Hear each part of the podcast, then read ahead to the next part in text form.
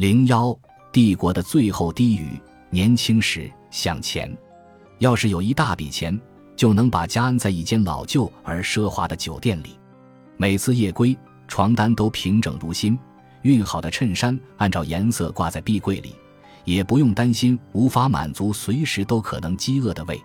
更迷人的是，在人来人往的厅堂与酒吧，在昏灯、烟雾与酒精之间，一缕余光就可能瞥到他或者他的失落与期望，镇定与放纵，落寞与诱惑。不为创造时机而存在的偶然是乏味的。你可以幻想怎样短暂地进入彼此的生活，又怎样迅速地逃离。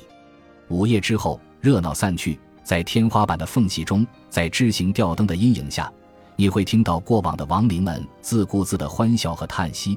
他们渗透到你的生活里，自然得就像往威士忌里加了几滴水。一定是菲茨杰拉德给了我这般错误的幻想。他用花言巧语。耍赖撒泼的方式，从书商那里骗来各种预付的版税，维持他在巴黎里兹饭店的放浪。对，就是像里兹饭店一样大的钻石的那个里兹。换做我，没有泽尔达就更完美了。在那里，很可能会邂逅很多不同的泽尔达。那可是文学与纵乐齐飞的绝世时代，一战和二战之间短暂又脆弱的和平时期。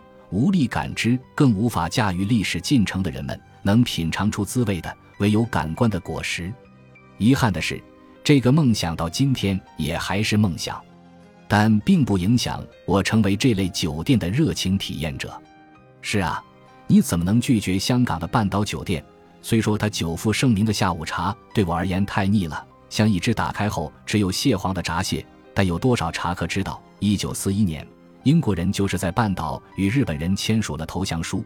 你又怎么能忍住不去仰光的 Strand，在酒吧喝上一杯？二十世纪上半叶，这里是东南亚最时髦的场所。吧台上曾坐过身为帝国警察的乔治·奥威尔，还有永远沉溺异域风情的毛姆。十九世纪殖民时代的豪华酒店还在开业的，已经没有几家了。新加坡的来佛士还在，他的 Long Bar 不仅调出了第一杯新加坡司令，接待过康拉德、吉卜林、伊丽莎白·泰勒，还见证过建国者们的争吵。吊扇依然缓慢转动，花生壳落了一地。当然还有开罗那一家，我忘掉了他的名字。他有世上最鲜美的草莓汁。传言关于开采苏伊士运河的决定是在此做出的。他们无一不活在昔日长长的阴影中，不断的衰败增加了他们的魅力，储存了另一种生活很多的可能性。这串酒店名单上怎么可以少了伊斯坦布尔的佩拉宫？当佩拉宫饭店在1892年建成时，它不仅是伊斯坦布尔，也是整个奥斯曼帝国最豪华的酒店，是东方式的奢华与西方技术的结合。餐厅完全是巴洛克风格，顶部有高耸的玻璃天棚，室内镶嵌着人造大理石，装点着金丝银线细工精致的沙瓶，而且它的铸铁框架、木质轿厢的电梯是继埃菲尔铁塔之后欧洲第二部。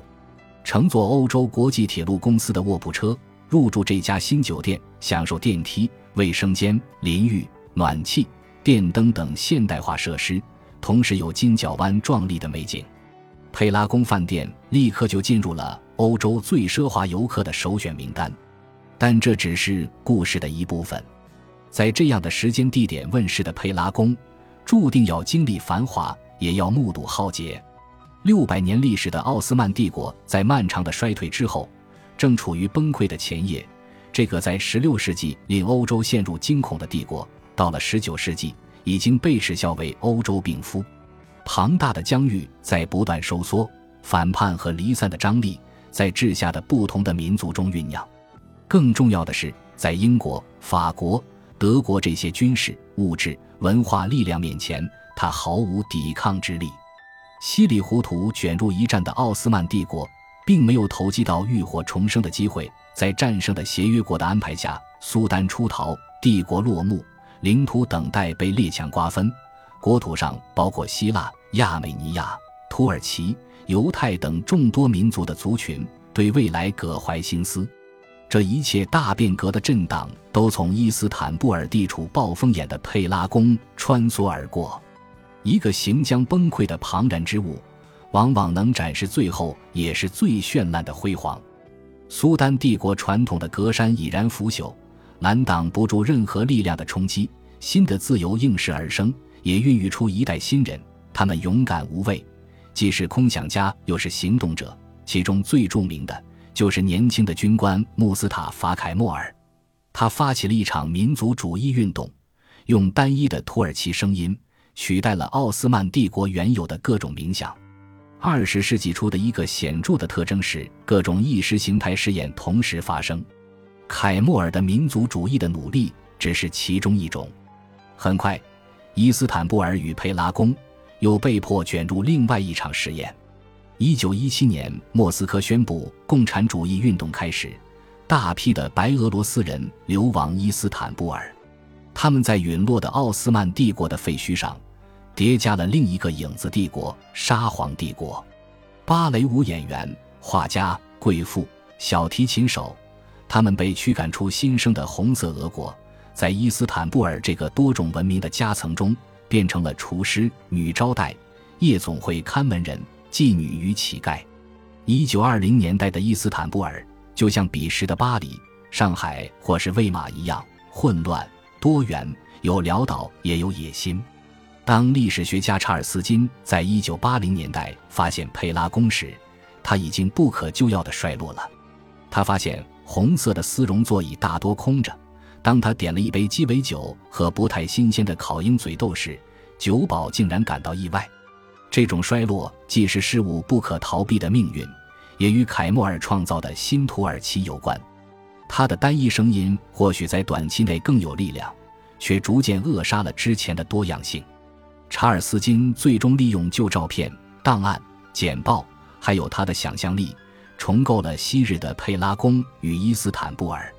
在这本以酒店为主角的书中，佩拉宫饭店与他所在的伊斯坦布尔充满了荒诞不经又引人入胜的片段。就是在这里。土耳其作家纳辛辛克美在一九二九年创作了长诗《蒙娜丽莎与乡村蓝调》。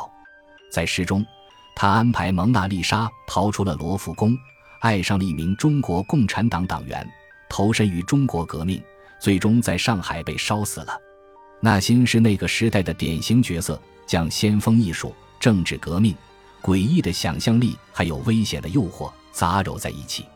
而弗雷德里克·布鲁斯托马斯是另一个迷人的角色，他原本是密西西比河畔一位黑奴之子，在成年后前往芝加哥、伦敦、巴黎讨生活，是那个由轮船、电报、报纸构成的全球化的冲浪者。他在1899年的莫斯科找到了自己的立足点，不仅娶了一个俄罗斯姑娘，还开办了一家声名大噪的夜总会。考虑他的肤色，这实在是个惊人的成就。当他被难民的浪潮推到伊斯坦布尔时，他甚至复制了莫斯科的成功。他创办了本地最受欢迎的爵士酒吧。在他去世时，《纽约时报》称他为爵士乐的苏丹。在佩拉宫的午夜中，充满这样的迷人例子。它是现代伊斯坦布尔，也是现代土耳其的缩影，是东方与西方、帝国和共和国、怀旧与创新交汇之处。而帝国陷落前的余晖，也是最令人神往的一刻。许知远，作家，单向空间联合创始人。二零一六年十一月三日。本集播放完毕，感谢您的收听，喜欢请订阅加关注，主页有更多精彩内容。